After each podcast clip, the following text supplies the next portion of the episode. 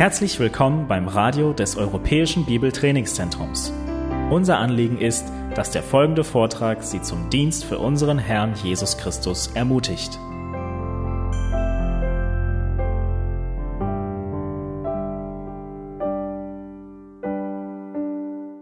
Ja, das Thema, das äh, mir gestellt wurde für diesen Abend, lautet unsere Antwort auf die Reformation. Nun, wir denken in diesen Tagen nach über ein geschichtliches Geschehen, das während einiger Jahrhunderte, während einiger Jahrzehnte in Europa von diesem Land ausgehend geschah und das Gesicht Europas veränderte. Nun, warum tun wir das?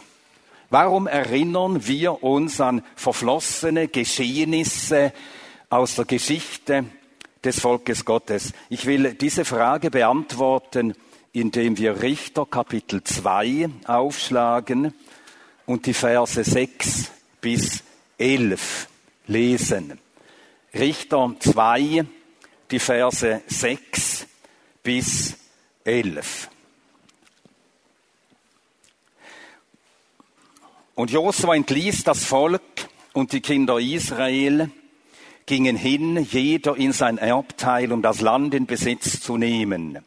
Und das Volk diente dem Herrn alle Tage Josuas und alle Tage der Ältesten, die Josua überlebten, die das ganze große Werk des Herrn gesehen hatten, das er für Israel getan hatte. Und Josua, der Sohn Nuns, der Knecht des Herrn, starb, 110 Jahre alt und man begrub ihn im Gebiet seines Erbteils in Timnat Cheres auf dem Gebirg Ephraim nördlich vom Berg Gaash. Und auch jenes ganze Geschlecht wurde zu seinen Vätern versammelt und ein anderes Geschlecht kam nach ihnen auf, das den Herrn nicht kannte und auch nicht das Werk das er für Israel getan hatte. Und die Kinder Israel taten, was böse war in den Augen des Herrn und dienten den Baalim. Dieses Beispiel zeigt uns, dass wenn das Volk Gottes die großen Taten Gottes vergisst, die Gott gewirkt hat in seinem Volk und durch sein Volk, dann vergisst es bald auch Gott selbst und fällt zurück ins Heidentum und in den Götzendienst. Und es gibt wohl keinen deutlicheren Kommentar über das, was in der evangelischen Christenheit geschehen ist, sagen wir grob in den letzten hundert Jahren. Und heute mit Händen zu greifen ist, wie uns der erste Vortrag heute Vormittag von Wolfgang Nestvogel sehr deutlich zeigte. Nun unsere Antwort auf die Reformation. Ich beginne deshalb mit einem kurzen historischen Rückblick. Wir sollen uns vergegenwärtigen, in ganz knappen Zügen, was da geschah in äh, äh, Wittenberg, was geschah in und durch äh, Martin Luther. Nur ganz wirklich sehr knapp und nur ein Teil äh, aus äh, seinem Leben. Also Luther, das ist der erste Punkt. Ich habe äh, den, äh, dieses Referat unter drei Hauptstücke gestellt. Erstens Luther vor Kaiser und Reich. Dann das zweite wird dann sein, was bedeutet uns der Reformation? Drittens, wie antworten wir auf das Erbe der Reformation? Ich beginne also mit Luther vor Kaiser und Reich. Warum mache ich das? Warum gerade diesen Punkt? Aus seiner Lebensgeschichte. Nun, das war äh, der historische Moment, an dem das grundlegende Prinzip der Reformation öffentlich, in größerer Öffentlichkeit konnte es gar nicht geschehen, öffentlich proklamiert wurde und von ganz Deutschland gehört wurde und über Deutschland hinaus dann. Darum beginne ich mit diesem historischen Geschehen, mit diesem Moment in der Geschichte, wo das Schriftprinzip bezeugt und verteidigt wurde. Und darauf beruhte die ganze Reformation, wie wir heute früh auch sehr deutlich hörten. Ohne Schriftprinzip kein, keine Botschaft des Heils, ohne Schriftprinzip keine Errettung, ohne Schriftprinzip keine Kirche Gottes. Also das ist das grundlegende Prinzip, von dem alles weitere sich ergibt. Wir werden dann ganz kurz zurückblicken auf die Vorgeschichte, die zum Reichstag von 1521 führte und uns dann vergegenwärtigen, noch einmal klar vor Augen stellen, die Kernaussage Luthers vor dem Reichstag. Was war sie? Und dann kommen wir zum zweiten Punkt. Was bedeutet uns die Reformation? Dann drittens, wie antworten wir auf das Erbe der Reformation? Und es sind drei Dinge. Man kann es verschieden formulieren. Ich habe es so formuliert. Erstens, wie wir antworten, was wir tun wollen. Wir wollen gleich den Reformatoren der Lehre den Vorrang geben. Die Lehre hat Vorrang. Das heißt, die biblische Wahrheit über Gott, die biblische Wahrheit über den Menschen, die biblische Wahrheit über das Heil. Die Lehre hat Vorrang. Zweitens, diese Lehre muss proklamiert werden, muss gepredigt werden. Dann das Dritte, was wir lernen wollen aus der Reformationsgeschichte ist, Kampf ist unausweichlich. Es wird nicht ohne Kampf abgehen. Ist noch nie so gewesen, wird auch für uns nicht anders sein. Und wie das nicht nur für Luther galt und an ihm sehr deutlich gemacht wird, um es an weiteren Beispielen zu illustrieren, habe ich mir drei weitere Zeugen ausgesucht, an denen ich das in knappen Zügen zeige. Kampf ist unausweichlich. Ich habe einen Reformator gewählt aus der angelsächsischen Welt, John Knox. Dann einen Reformator aus dem reformierten Strom der äh, Reformationsgeschichte, nämlich den Zürcher Reformator Heinrich Bullinger.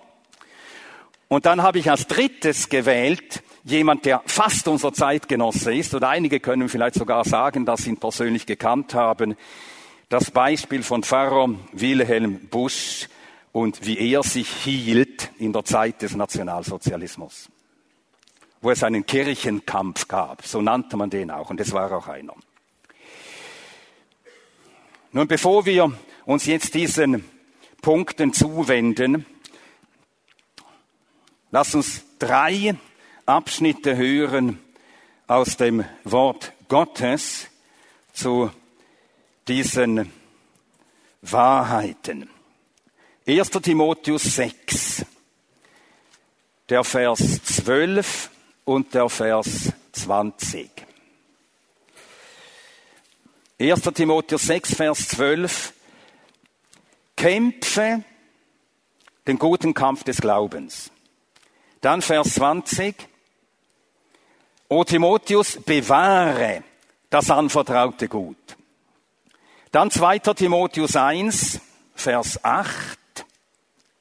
So schäme dich nun nicht des Zeugnisses unseres Herrn, noch meiner, seines Gefangenen, sondern leide Trübsal mit dem Evangelium nach der Kraft Gottes.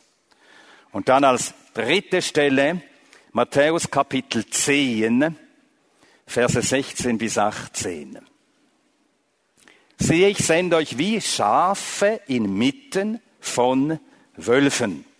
So seid nun klug wie die Schlangen und einfältig wie die Tauben.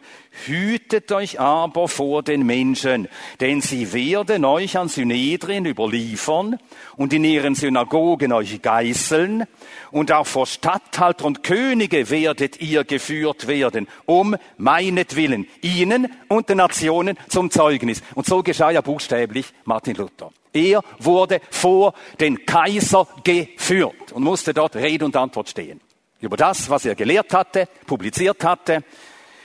Und so stand er am 18. April 1521, ein 38-jähriger Augustiner Mönch, vor dem Kaiser des Heiligen römischen Reiches deutscher Nation mit versammelten Fürsten des Reiches und Würdenträgern der Kirche.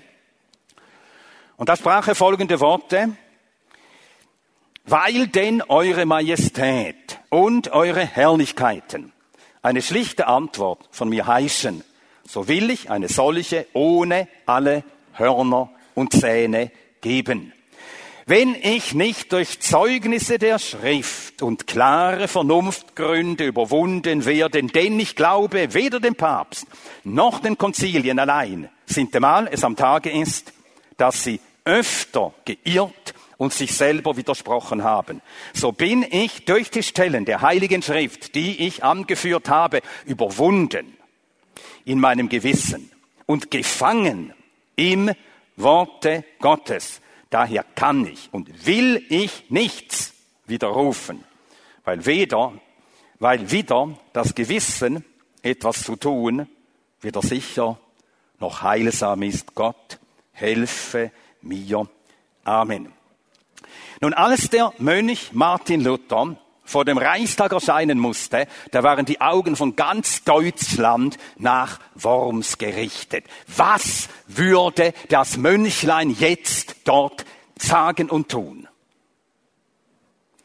Es war ein großer Auflauf in der Stadt. Alles wollte diesen Mönch sehen und dann auch den Ausgang der Sache mitverfolgen. Als nun Martin Luther diese Worte, die zitierten, sprach, da war wirklich der Durchbruch geschehen. Der Durchbruch zu jener geistlichen Bewegung, die wir rückblickend eben Reformation nennen. Das war eine geistliche Erweckung. Eine geistliche Erweckung, wie sie die Christenheit seit den Tagen der Apostel, seit der ersten Generation der Christen nicht gesehen hatte. In dieser oder diese zappelnde Weltminute ich habe den Ausdruck geborgt bei Stefan Zweig, diese zappelnde Weltminute, die war, das können wir rückblickend sagen, die Sternstunde der Reformation. Zu jener Bibelerweckung, die alle Länder Europas zumindest erschütterte und eine ganze Anzahl von ihnen von Grund auf veränderte. Nun, wie war es dazu gekommen? Die Vorgeschichte. Was hatte dazu geführt, dass der Theologieprofessor Martin Luther, Doktor der Theologie, dass er aufgefordert wurde, vor Kaiser und Reich zu seinen Schriften Stellung zu beziehen. Nun, er hatte 1517 seine berühmten 95 Thesen angeschlagen. Er versandte diese Thesen auch an verschiedene Leute. Besonders wichtig war ihm der Kardinal Albrecht von Mainz, denn der hatte Tetzel äh, beauftragt, diesen Ablasshandel da durch die Lande, äh, mit diesem Ablasshandel durch die Lande zu reisen. Dann hat er aber auch diesen Thesen, die lateinisch geschrieben waren, einen deutsch verfassten Sermon von Gnade und Ablass beigelegt. Und dort hat er eben jenen Satz, das war der letzte Satz in diesem Sermon, wir haben ihn heute früh schon gehört, ich lese ihn noch einmal, weil er so entscheidend ist. Und in diesem letzten Satz 18 Punkte, in denen er sich zu Ablass und Gnade äußert, und diesen letzten Punkt, da sagt er, an diesen Punkten habe ich keinen Zweifel. Das sagt er am Schluss. Alles, was ich geschrieben habe, an diesen Punkten habe ich keinen Zweifel, denn sie sind hinlänglich in der Schrift begründet. Das ist eben schon das Schriftprinzip, in der Schrift begründet. Nun, Kardinal Albrecht von äh, Mainz, er wird geahnt haben, dass das eine ziemlich heiße Sache ist und so sandte er die ganze Post weiter an die Inquisitionsbehörde in Rom. Das Ergebnis war, dass äh, im Jahr darauf, im Oktober 1518, Luther nach äh, Augsburg zitiert wird. Dort ist der von Rom, von Papst selbst beauftragte Kardinal Cajetan ebenfalls anwesend und er hat die Aufgabe, Luther zum Widerruf zu bewegen. Aber diese sechs Buchstaben, revoco, ich widerrufe, brachte Luther nicht über die Lippen. Er besteht auf dem Schriftprinzip, auf dem Schriftbeweis. Neun Monate später, Juni, Juli 1519, die Disputation mit Dr. Eck in Leipzig und auf die von Eck gestellte Frage, ob er denn die Autorität des Papstes und der Konzilien anerkenne, antwortete er mit Nein. Er hatte die Weiche ja schon gestellt. Durch die Schrift muss es hinlänglich begründet sein. Und was nicht durch die Schrift begründet ist, hat keine Autorität. Und so kommt es im Jahr 1520 zur Bannbulle, es war eigentlich erst eine Bannandrohungsbulle gegen Luther, erhebe dich, Herr, exorge Domine. Im Jahr 1520 hatte Luther auch seine, wie man sagt, ähm, reformatorischen Hauptschriften verfasst, dann auf Deutsch, nicht mehr wie zuvor auf Latein, denn es ging jetzt darum, dass das Volk alles zu lesen bekam, zu hören bekam, das Evangelium hören sollte, also die Schrift an den christlichen Adel deutscher Nation, von der babylonischen Gefangenschaft der Kirche, von der Freiheit eines Christenmenschen. Und dort war, war alles begründet auf der Autorität der Schrift und Rechtfertigung aus Glauben allein. Und die Autorität des Papstes wird direkt und die Autorität der Kirche direkt abgelehnt, angegriffen. Nun, die Bannandrohungsbulle, die als Antwort eben auf Luthers Bekenntnisse, auf Luthers Schriften erscheint, Luther verbrennt sie am 10. Dezember 1520 in Wittenberg vor dem Elster Tor. Und so erscheint dann die endgültige Bannbulle schon im Januar 1521. Nun aber kommt es durch Umstände dazu, dass Luther nicht sogleich, dass man nicht gleich, äh, sogleich versucht, als Ketzer ihn zu fassen und ihn äh, hinzurichten, sondern er wird auf den Reichstag nach Worms vor den Kaiser zitiert. Und da steht er eben am Abend des 18. April 1521 auf einem Tisch ein Stapel von Büchern und da fragt man ihn, sind das Ihre Bücher? Habt ihr die geschrieben? Und ob er das, was er geschrieben hat, ob er das äh, anerkenne oder ob er widerrufen wolle. Und die Antwort, die er gab, ich lese sie jetzt noch einmal, weil das so wichtig ist, was er das sagte wenn ich nicht durch Zeugnisse der Schrift und klare Vernunftgründe überwunden werde, denn ich glaube, weder dem Papst noch den Konzilien allein sintemales am Tage ist, dass sie öfter geirrt und sich selber widersprochen haben. So bin ich durch die Stellen der Heiligen Schrift, die ich angeführt habe, überwunden in meinem Gewissen und gefangen im Wort Gottes. Daher kann ich und will ich nichts widerrufen, weil wieder das Gewissen etwas zu tun, weder sicher noch heilsam ist. Und hier fällt die Kernaussage vor dem Reichstag. Er hat ja länger sich äh, äh, in Reden äh, verteidigen müssen. Und das ist hier wirklich die Kernaussage. Luther lässt nur eine Autorität gelten, nämlich die Schrift. Der müssen alle sich beugen. An der müssen alle sich messen lassen auch der Papst und die Konzilien. Nun, bereits in den 95 Thesen hatte Luther das angedeutet, nicht so direkt, nicht so offen, aber angedeutet in der 62. These, das Evangelium ist der wahre Schatz der Kirche. Das Evangelium, damit meint er nicht nur eines der Evangelien, sondern die ganze Heilslehre, äh, wie sie in der Schrift enthalten ist. Das ist der wahre Schatz der Kirche. Nun, diese Thesen waren lateinisch geschrieben, ausgegeben für Berufskollegen, also für Theologen, mit einer Einladung zu einem Disput über diese Dinge, auf lateinisch alles. Aber er schrieb dann für das Volk eben den äh, Sermon von Ablass und Gnade auf Deutsch. Und da steht eben dieser Satz. Und da geht es genau um diese Frage. Wo finde ich Gewissheit? Wo finde ich Wahrheit? Wer hat Wahrheit? Wer besitzt sie? Und die Antwort Luthers war eben, an diesen Punkten habe ich keinen Zweifel. Sie sind hinlänglich in der Schrift begründet. In der Schrift, Schrift allein, hinlänglich, die Schrift genügt. Hinlänglich, durch die Schrift begründet. Das endet also allen Zweifeln. Das gibt, gibt, das gab, das gibt Gewissheit. Die Schrift begründet alles hinlänglich. Was die Schrift sagt, ist verbindlich, es genügt. Mehr muss der Mensch nicht wissen. Da mögen eben die Scholastiker, die Lehrer der Kirche also, lehren, was sie wollen.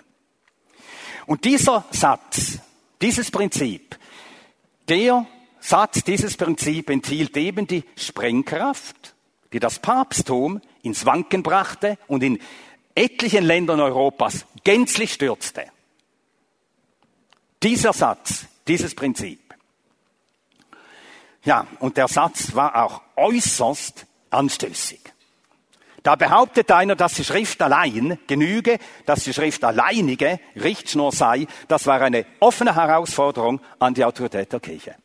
Die Kirche hat zwar auch gesagt, dass die Bibel Autorität hat, eine Quelle der Wahrheit ist, eben eine Quelle der Wahrheit, aber neben der Quelle sei da auch zu berücksichtigen äh, das Lehramt der Kirche, das heißt die Konzilien und der Papst.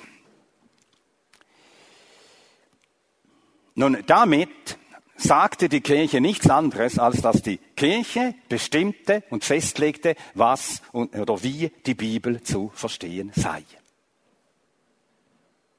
Aber die These, dass die Schrift allein festlegt und begründet, diese These war es, die den ganzen Inquisitionsprozess in Gang setzte und damit endete, dass Martin Luther in den Kirchenbann getan wurde und kurz darauf auch in, den, in die Reichsacht vom Kaiser selbst.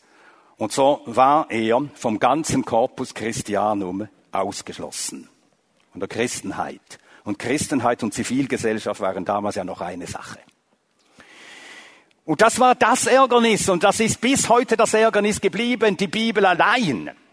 Die Bibel in allen Fragen, auch Naturwissenschaft, auch Geschichte.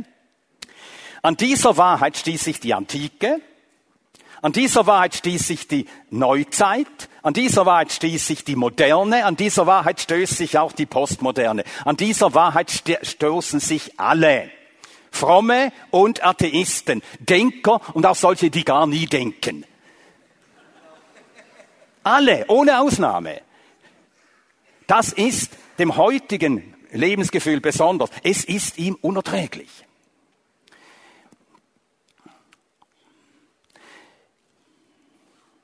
Eine absolute, uneingeschränkte, nicht verhandelbare Wahrheit, schriftlich verfasst, propositionale Wahrheit, wie wir von Wolfgang Nestvogel hörten schriftlich verfasst, eindeutig formuliert, für alle verbindlich, nur die Bibel, neben ihr nichts.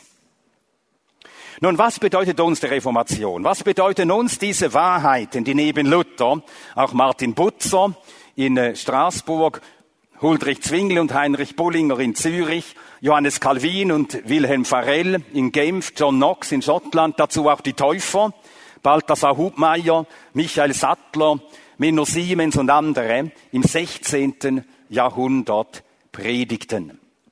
Nun, wir leben in einer Zeit, wo man sich müht, möglichst müht, alle Unterschiede der Religionen und Konfessionen einzuebnen.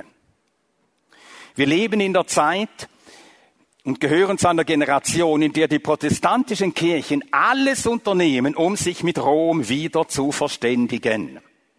1999 90 ausgerechnet, aber wirklich ausgerechnet, bewusst, am 31. Oktober, Gedenktag des Thesenanschlags, am 31. Oktober 1999 haben protestantische Theologen zusammen mit katholischen Kollegen in Augsburg eine gemeinsame Erklärung unterzeichnet, der gemäß die beiden Konfessionen angeblich in der Rechtfertigungslehre das gleiche glauben. Einfach Unterschiede eingeebnet und so, dass sich eingeredet und anderen präsentiert, wir glauben ja das Gleiche. Und dieses Jahr soll im Land der Reformation, da sollen hier in Wittenberg die höchsten Vertreter der katholischen und der evangelischen Kirche das Reformationsjubiläum begehen mit einem gemeinsamen Christfest. Klingt ja schön. Und wer dazu eingeladen hat, das ist der Ratsvorsitzende der Evangelischen Kirche Deutschlands, Bischof Bedford Strom. Dazu ist er eigens nach äh, Rom gereist, in den Vatikan gepilgert und hat den Papst persönlich dazu eingeladen. Nun, in einer solchen Zeit, dort stehen wir und wir stehen direkt gegen das, was unsere Zeit wünscht und begehrt. Der Druck des Zeitgeistes ist massiv. Er ist auch subtil. Und der ökumenische Sog wird immer stärker, immer stärker. Der hat längst auch die Freikirchen erfasst. Und es zieht alles mit. Nicht ganz alles, aber scheint schon fast, äh, fast so. Und wer dem Druck des Zeitgeistes und diesem Sog des Ökumenismus widersteht, der gilt als ein Feind der Christenheit, ein, als ein Feind des Friedens und damit auch als ein Feind der Menschen. Er gefährdet den sozialen Frieden. Denn die erdrückende Mehrheit, die findet, man müsse doch alle Zäune und alle Mauern, die Religionen und Konfessionen voneinander unterscheiden und scheiden, einreißen. Die Reformation, das war doch Kirchenspaltung. Dogmatische Streitigkeiten, die zu Religionskriegen führten, nur das nicht. Aber was bedeutet uns Reformation? Wir haben verstanden, worum es ging und was Gott damals tat, wenn wir uns genauso wie damals Luther und andere fragten, was sagt die Schrift? Das ist die grundlegende Frage. Was sagt die Schrift? Hebräer 4, Vers 12. Denn das Wort Gottes ist lebendig und wirksam und schärfer als jedes zweischneidige Schwert und dringt durch bis zur Scheidung von Seele und Geist, sowohl der Gelenke als auch des Markes und ist ein Beurteiler der Gedanken und Gesinnungen des Herzens. 1. Johannes 1.5. Gott ist Licht und gar keine Finsternis in ihm. 2. Korinther 6, 14 und folgende. Seid nicht in einem ungleichen Joch mit Ungläubigen. Denn welche Genossenschaft hat Gerechtigkeit und Gesetzlosigkeit? Welche Gemeinschaft Licht mit Finsternis? Welche Übereinstimmung Christus mit Belial? Welches Teil ein Gläubiger mit einem Ungläubigen? Welchen Zusammenhang der Tempel Gottes mit Götzenbildern? Denn ihr seid der Tempel des lebendigen Gottes, wie Gott gesagt hat. Ich will unter ihnen wohnen und wandeln und ich werde ihr Gott sein und sie werden mein Volk sein. Darum geht aus aus ihrer Mitte, sondert euch ab, spricht der Herr, rührt Unreines nicht an und ich werde euch aufnehmen. Und schließlich Offenbarung 18, Verse 4 und 5. Und ich hörte eine andere Stimme aus dem Himmel. Und diese Stimme hört man nur aus dem Himmel. Das heißt aus Gottes Wort. Die hört man nicht in den Medien, die hört man nicht in öffentlichen Verlautbarungen, die hört man nicht in Podiumsdiskussionen, die hört man nur vom Himmel her. Aus dem Wort Gottes kommt diese Stimme. Geht aus ihr, nämlich aus Babylon, der großen Hure, hinaus, mein Volk. Damit ihr nicht ihrer Sünden mitteilhaftig werdet und damit ihr nicht empfanget von ihren Plagen. Das sind scharfe Scheidungen, klare Unterschiede, eindeutige Befehle. Das Evangelium ist das Wort Gottes und das Wort Gottes ist allein und ausschließlich Quelle der Wahrheit. Wenn wir Gott und sein Heil und seinen Willen erkennen wollen, das Wort Gottes allein, einzig aus der Bibel und aus keiner anderen Quelle findet der Mensch Erkenntnis über die Errettung. Christus und keiner außer ihm ist Retter der Menschen. Denn es gibt ja keinen anderen Christus als den Christus der Schrift. Und so beruht auch das auf dem Schriftprinzip. Schrift allein, Christus allein. Und allein aus der Schrift wissen wir, dass wir aus Gnade, dass Gott aus Gnade sich uns zugewandt hat, aus Gnade uns seinen Sohn gegeben hat, aus Gnade uns das ewige Leben, Vergebung, Erlösung und am Ende Verherrlichung schenkt. Und aus der Schrift allein wissen wir, dass wir es aus Glauben empfangen, nicht aus Leistung. Und über diese in der Bibel bezeugten Wahrheiten lässt sich nicht verhandeln. Sie sind klar. Man kann nur darüber diskutieren, wenn man die Bibel nicht mehr liest und nicht ernst nimmt. Und von Menschen und von Kirchen, die diese Wahrheiten nicht lehren und vertreten, müssen wir uns abwenden. Das sagt der Apostel Paulus ganz deutlich. Es gibt Leute, die haben eine Form der Gottseligkeit, die haben Religion, die haben Ämter, die haben Würden, die haben Rituale, die haben äh, Titel, aber sie verleugnen die Kraft der Gottseligkeit. Und was ist die Kraft der Gottseligkeit? Das ist das Wort vom Heil, das geschriebene Wort Gottes. Und Paulus sagt, Leute sind da, die haben eine Form der Gottseligkeit, verleugnen aber die Kraft der Gottseligkeit und von diesen wende dich weg. Ein Befehl. Und so drittens, wie antworten wir auf das Erbe der Reformation? Wir antworten auf das Erbe der Reformation, indem wir entschlossen sind, wie es die Reformatoren auch waren, den Meinungen und Mächten der Zeit frontal entgegenzutreten. Wir sind entschlossen, den Ideen der Fürsten in der Philosophie, in der Religion, in der Politik und in der Wirtschaft direkt zu widersprechen, wo sie Gottes Wort widersprechen. Wir sind entschlossen, die Wahrheit des einen uns von Gott gegebenen Evangeliums zu verteidigen, zu lehren, zu proklamieren. So müssen wir antworten, wenn wir wirklich glauben, dass Gott im 16. Jahrhundert durch sein Wort eine Erweckung wirkte, die diese Kraft entfaltete, dass sie unzählige Menschenleben veränderte und ganze, ganzen Völkern ein völlig neues Gesicht gab. Dann antworten wir so auf das Erbe der Reformation. Die Schrift ist Königin. So hat es Luther ausgedrückt. Die Schrift ist Königin. Ihrem Urteil muss sich alles beugen. Sie ist, wie wir heute früh eben schon hörten, sie ist die Norma normans, die Norm, die allem Norm setzt, die alles bewertet, alles beurteilt, alles bestimmt. Allein was die Schrift lehrt, das ist bindende Wahrheit. Nun, der wahre Christ, der bekennt darum wie Luther, in Worms, dass er durch die Zeugnisse der Schrift überwunden ist. Und Luther war überwunden. Das hat er nicht so gesagt, so als eine rhetorische Pointe, sondern die Schrift wurde diesem Mann stärker als seine Vernunft, als sein Denken, als sein Wünschen, als sein Wollen. Die Schrift und damit Gott selbst hat ihn bezwungen. Ich bin durch die Zeugnisse der Schrift überwunden. Und die Schrift sagt, Christus hat, wenn du Christ bist, er hat dich berufen, er hat dich erkauft. Du bist sein Eigentum. Er ist dein Herr. Und so ist der Christ überwunden im Gewissen, gefangen im Wort Gottes. Von Gottes Wahrheit und damit von Gott selbst besiegt, bezwungen. Er gehört nicht mehr sich selbst. Das lehrt die Schrift. Ihr seid um einen Preis erkauft und ihr gehört nicht euch selbst. 1. Korinther 6, 19. Und so werden wir durch den Glauben an Christus frei von der Sünde und wiederum Knechte, Sklaven seiner, Christi.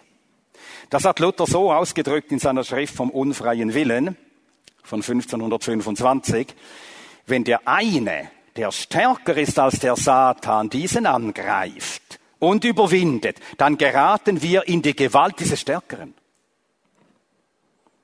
Dann geraten wir in die Gewalt Christi. Dann sind wir ebenfalls unfrei, Gefangene des Heiligen Geistes. Wir wollen und tun dann mit Lust, was Gott will.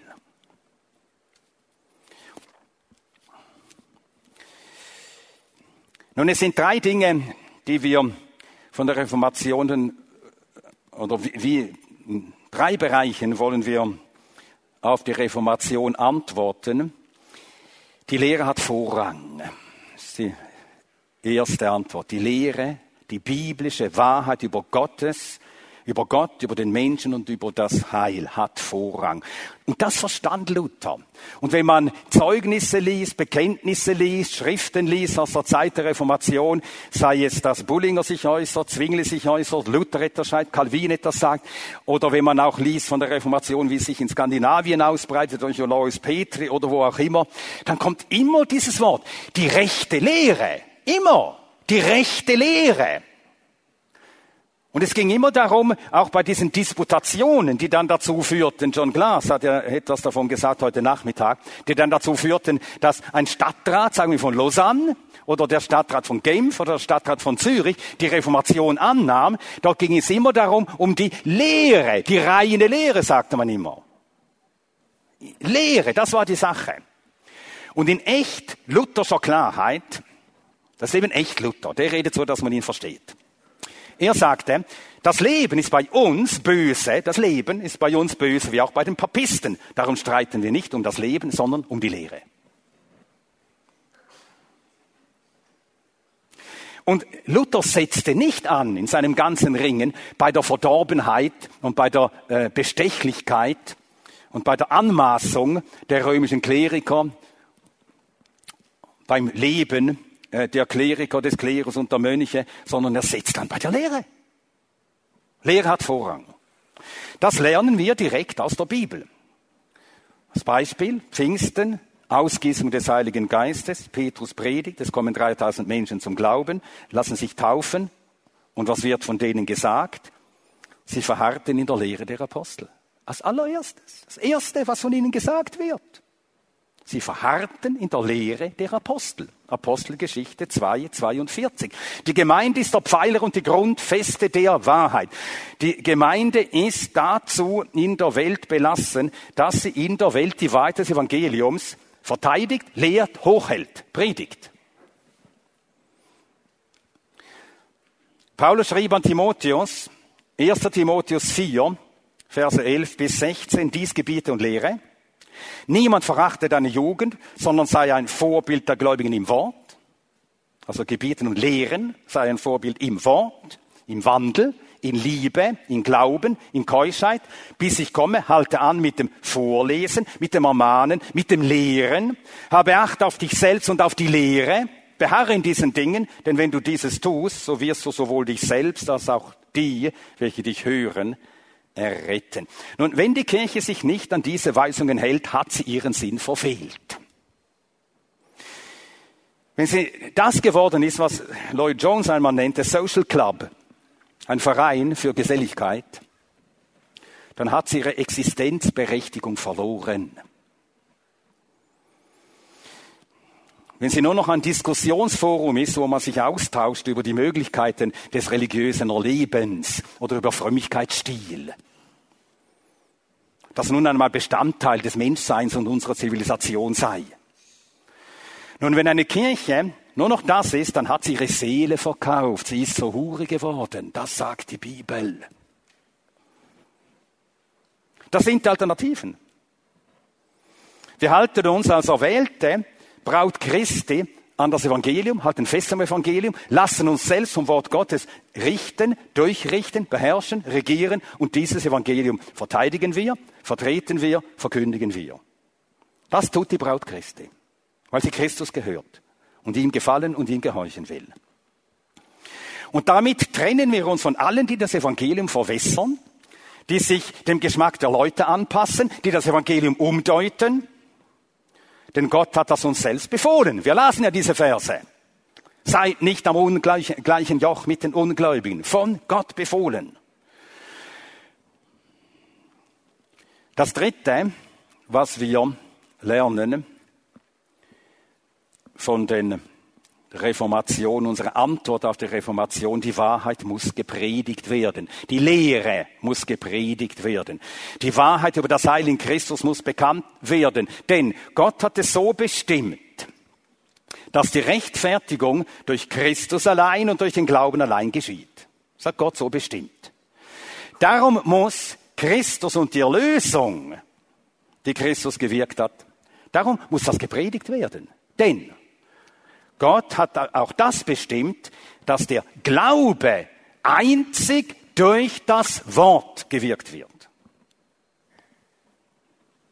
Das, das, Wort Gottes ist das eine von Gott bestimmte Mittel, das eine Mittel, das Glauben schafft. Römer 10, Vers 17. Also ist der Glaube aus der Verkündigung, die Verkündigung aber durch Gottes Wort. Es gibt kein anderes Mittel, das Glauben schafft in den Herzen der Menschen. Keine Erlebnisse, keine Erfahrungen, keine gruppendynamischen Ekstasen, nichts. Und darum muss das Wort gepredigt werden. Der Sohn Gottes sagt im Gebet zu seinem Vater, dass er nicht nur für diese allein bittet, sondern auch für die, welche durch ihr Wort an mich glauben. Durch das Wort, durch die Lehre der Apostel wurden wir gläubig. Das wirkt in uns den Glauben und nichts anderes. Und darum muss es eben gepredigt werden. Heiko Obermann sagt in seiner Luther-Biografie, die übrigens sehr lesenswert ist, verdanke ich Wolfgang Nestvogel. Ich fragte ihn einmal, welche Biografie sollte man gelesen haben. Ich nannte zwei, drei, die ich schon kannte, hatte mir die genannt. Heiko Obermann, Mensch zwischen Gott und Teufel. Das war ein sehr guter, sehr hilfreicher Hinweis. Ja, und Heiko Obermann äh, schreibt in seiner Luther-Biografie, die Reformation konnte deshalb so tief ins Volk eindringen, weil Luther aus dem Schriftprinzip eine überraschende Konsequenz gezogen hatte. Die Schrift muss gepredigt werden. Uns ist es selbstverständlich, aber damals, das war neu. Die Schrift muss gepredigt werden. In seiner Schrift wieder die himmlischen Propheten schrieb Luther Folgendes. Nun, die himmlischen Propheten, das waren die, die sagten, der Geist, der Geist, der Geist, den Geist müssen wir hören. Und wieder diese himmlischen Propheten, diese Schrift, 1525, das Wort, das Wort, das Wort tut's. Denn wenn Christus gleich tausendmal für uns gegeben und gekreuzigt würde, wäre alles umsonst, wenn nicht das Wort Gottes käme und teilte es mir aus und schenkte es mir und spräche, das soll dein sein. Nimm hin und behalte es dir. So hat es Luther an sich erfahren. Und so ist es wohl, uns, äh, wohl auch uns ergangen. Das Wort Gottes, im Wort Gottes ist der Christus Gottes mit seinem Heil zu uns gekommen. Nun, Kampf ist unausweichlich. Gottes Wort und Wahrheit stehen immer in direktem Widerspruch zum Wünschen und zu den Zielen der Leute. Das ist so. Wir sind Sünder und der Sünder ist eine verdrehte und verkehrte Kreatur. Verdrehtes, verkehrtes Geschlecht. Statt Minus ist bei uns Plus, statt Plus ist bei uns Minus. Es ist wörtlich so. Wir lieben, was wir verabscheuen sollten und wir verabscheuen, was wir lieben sollten. Und darum muss es Kampf absetzen, wenn die Wahrheit über Gott und über den Menschen und über die Notwendigkeit des Heils und das Heil selbst verkündigt wird. Es muss Kampf absetzen. Es ist unausweichlich. Als Luther unterwegs war zum Reichstag in Worms, ließ Spalatin ihn durch Boten warnen. Er solle nicht in die Stadt ziehen und sich unnötig in Gefahr begeben. Darauf antwortete Luther, er erzählt das äh, fast 20 Jahre später, nachzulesen in seinen Tischreden, 1540, erzählt er seinen Freunden davon und sagt, ich entbot ihm, also Spalatin wieder, wenn so viele Teufel zu Worms wären, als Ziegel auf den Dächern, so wollte ich dennoch hinein. Das ist eben echt, Luther. Ach, das wäre auch so. So anschaulich. Wenn so viele Teufel gewesen wären als Ziegel auf den Dächern von Worms, man sieht sie alle vor sich, so wollte ich doch hinein. Und dann sagt er ganz ehrlich, denn ich war unerschrocken, ich fürchtete mich nicht, Gott kann einen wohl so toll machen. Ich weiß nicht, ob ich jetzt auch so toll wäre. Also toll im Sinn von tollkühn. Man muss natürlich versuchen zu verstehen, wie die Antwort Luthers vor dem Reichstag wirkte.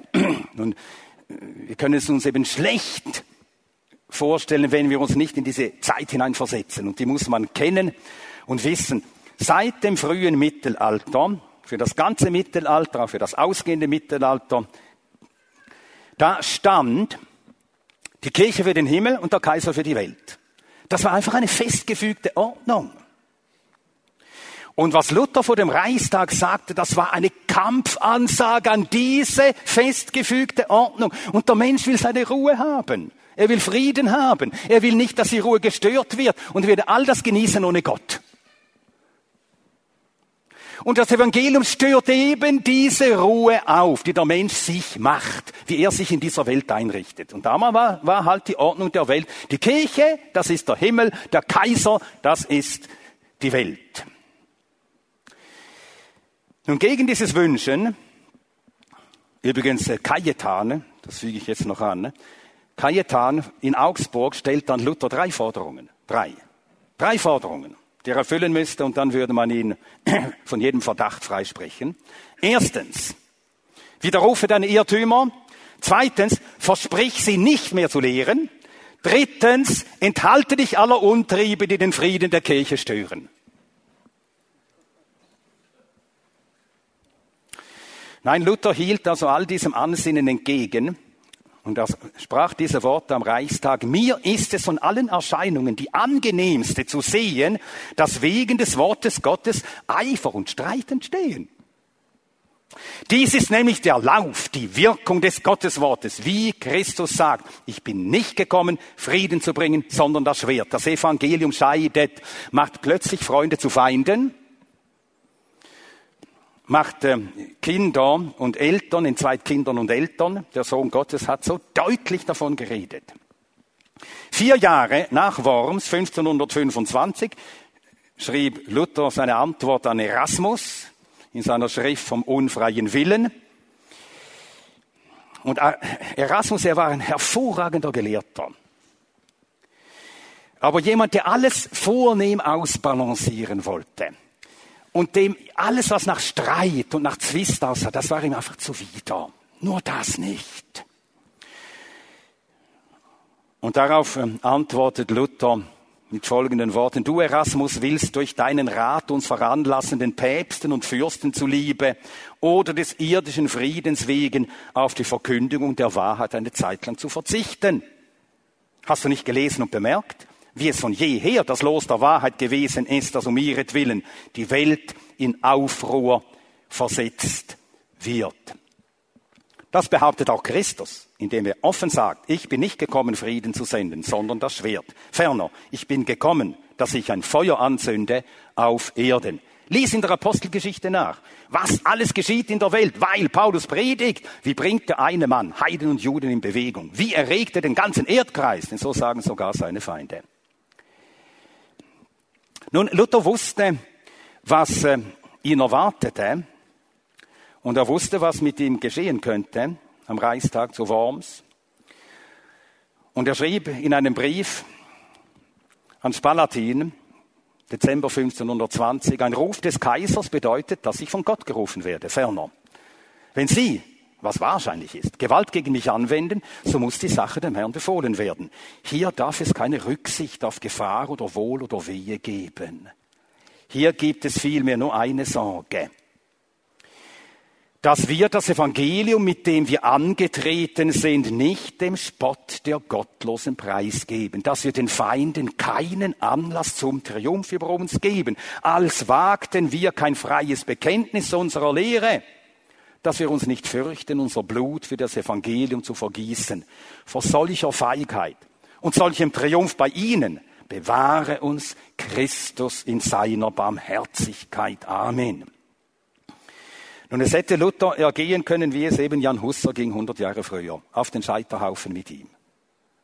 Kaiser Carolus Fünfte hätte nur, konnte ja nicht einmal Deutsch, der arme Kaiser, über die Deutschen, hätte es ihm Lateinisch oder irgendeinem Lateinisch befehlen können. Nicht ad fontes, sondern ad, ignem wäre das dann gewesen, zum ins Feuer mit ihm. Dann äh, jetzt drei Beispiele. Der Kampf um die Wahrheit der Bibel und, der Bi und des biblischen Evangeliums. Um diese haben alle Knechte Gottes schon immer kämpfen müssen. Und darum jetzt ganz kurz ein Blick auf John Knox, einen noch kürzeren Blick auf Heinrich Bullinger und auch ganz kurz Pfarrer Wilhelm Busch. John Knox, der Reformator Schottlands, geboren 1514, also gerade zehn Jahre jünger als Bullinger, 20 Jahre jünger als, äh, 30 Jahre jünger als äh, Zwingli, gestorben 1572. Durch sein rastloses Reisen und Predigen kreuz und quer durch Schottland hatte sich die Reformation ausgebreitet. 1560 wurde die schottische Kirche auf die Confessio Scoticana, also das schottische Bekenntnis, auf ein reformiertes Glaubensbekenntnis verpflichtet. Schottland war ein protestantischer Staat geworden. Aber es gab entschlossene Feinde der Reformation, nämlich die eben erst gekrönte katholische, sie war aus Frankreich, aus dem Haus der Gießen, Maria Stuart. Durch Heirat wurde sie Königin von Schottland und sie war entschlossen, den römisch-katholischen Glauben dort wieder einzuführen. Am 24. August 1561, das war ihr erster Sonntag auf schottischem Boden, da lässt sie im Schloss Holyrood, wo sie residiert in Edinburgh, das Messopfer feiern. Dazu kann John Knox nicht schweigen. Und jetzt zitiere ich aus ähm, diesem hervorragenden Band von Joseph Chambon, der Puritanismus. Und Joseph Chambon schreibt dazu, bei der allerersten sich bietenden Gelegenheit, den Sonntag nach dem ersten Hochamt, das ist eben die katholische Messe in Holyrood, hören die Bürger von Edinburgh den hallenden Fanfarenton seiner Stimme von der Kanzel. Furchtbarer ist eine Messe, als wenn zehntausende bewaffnete Feinde im Königreich gelandet wären. Nun, was John Knox von der Messe hielt, hatte er bereits in der schottischen, im schottischen Bekenntnis Glaubensbekenntnis festgehalten. Es heißt dort im Kapitel 23, which doctrine as blasphemous to Christ Jesus and making derogation of the sufficiency of his only sacrifice once offered for the purgation of all those that shall be sanctified, we utterly abhor, detest and renounce welche Lehre, da sie eine Verlästerung Christi Jesu ist und eine Leugnung der Genugsamkeit seines einmaligen Opfers, dargebracht zur Reinigung derer, die geheiligt werden sollen, wir aufs Äußerste verabscheuen, hassen und von uns weisen. Sein ganzes Leben ist geprägt vom warnenden Zeugnis gegen die Messe. Zitat von John Knox, ich will davon Rechenschaft geben, warum ich dauernd erkläre, dass die Messe ist und immer gewesen ist Götzendienst und Gräuel. Der gräulichste Götzendienst, der je seit Anfang der Welt getrieben worden ist. Chambon, der Historiker Joseph Chambon, er bewertet dieses Urteil des schottischen Reformators mit folgenden Worten. Das gibt uns wirklich zu denken. Der Gedanke, dass ein Mensch sich unterfangen dürfe, durch eigenes Handeln den heiligen Gott in Christus zu konkretisieren zur Anbetung dieser Substanz durch die Gemeinde, um dann durch diese Materie den Sühnetod Christi am Kreuz jederzeit vollwertig und wirkungskräftig zu wiederholen. Dieser Gedanke bringt sein Blut ohne Unterlass ins Kochen. Der Eifer um dein Haus hat mich verzehrt. Das könnte man unter das Leben von Knox schreiben, dass der Protestantismus, und jetzt kommt das für uns Bedenkliche, dass der Protestantismus unserer Tage dieses sein Grausen vor der Messe kaum noch versteht, spricht entweder für die Messe, die sich aber nicht verändert hat, oder gegen den Protestantismus, der sich verändert hätte. Nun, Knox wird sofort vor die Königin zitiert, er muss sich dafür verantworten, was er da gepredigt hatte. Und da merkt sie, die Königin, Nox lässt nicht mit sich verhandeln. Da sagt die Königin, ich verstehe, meine Untertanen sollen euch gehorchen und nicht mir. Darauf Nox, ich schaffe daran Majestät, dass Fürsten und Untertanen Gott gehorchen.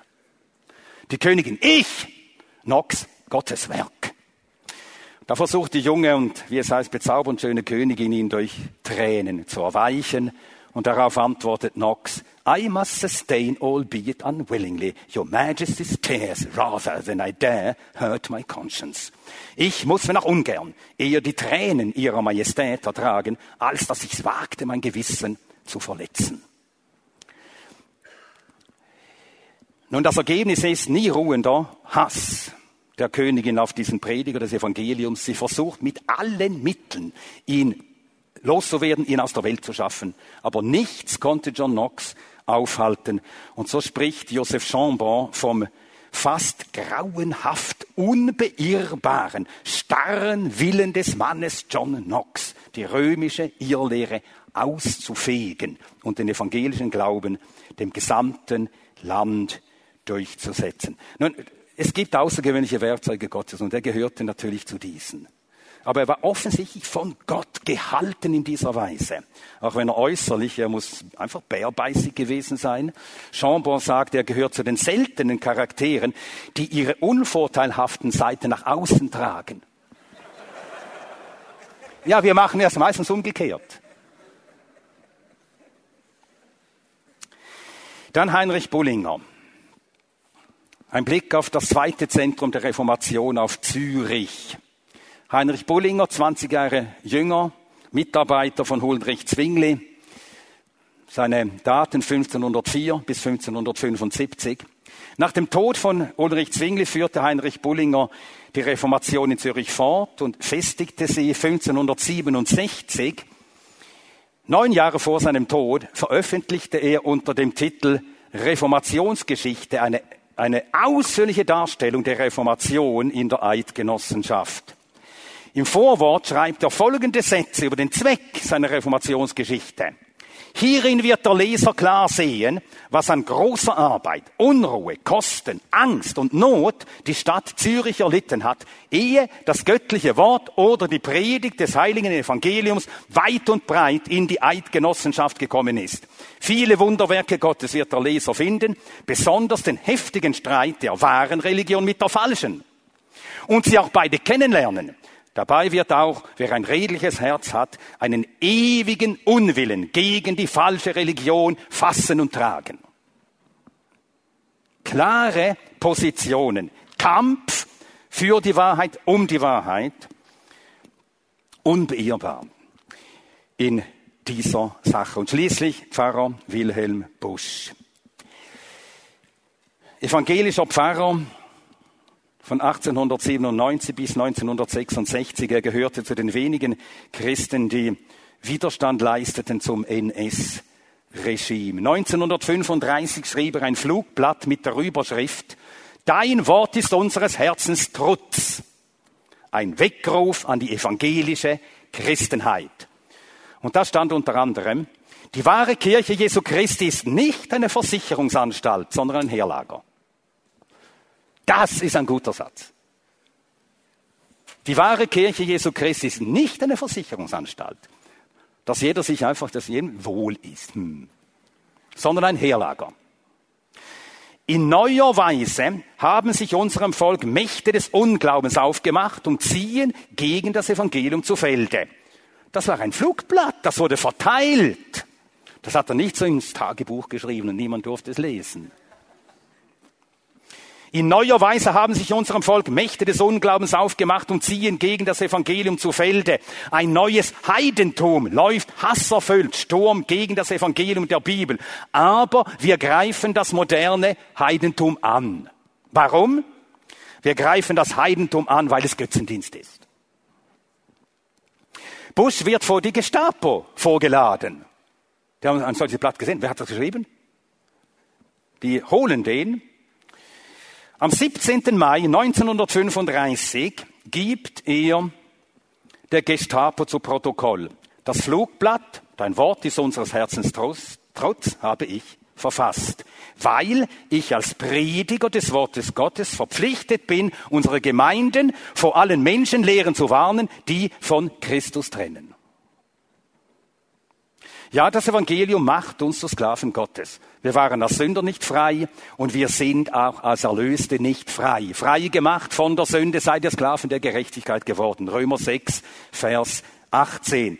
Als Sklaven Christi schulden wir ihm Gehorsam. Wir sind schuldig, die Wahrheit des Evangeliums zu bewahren, zu verteidigen, zu lehren, was auch kommen mag. Wir schulden es dem Volk Gottes heute, dass wir das Evangelium vom Heil bewahren, verteidigen und lehren und wir schulden es unseren Mitmenschen. Dass wir ihnen die eine rettende Botschaft vom Heil unverfälscht und unverkürzt verkünden. Und das heißt eben die Schrift allein. Und das wiederum heißt, die Schrift genügt. Und das wiederum heißt, die Schrift ist klar, die Schrift ist wirksam, die Schrift ist irrtumslos, ist alles enthalten in die Schrift allein. Nun, was die Zeugen der Reformationszeit und was einen Wilhelm Busch trieb und was uns treiben muss, ist das eine große, alles andere verdrängende Verlangen, soli Deo Gloria.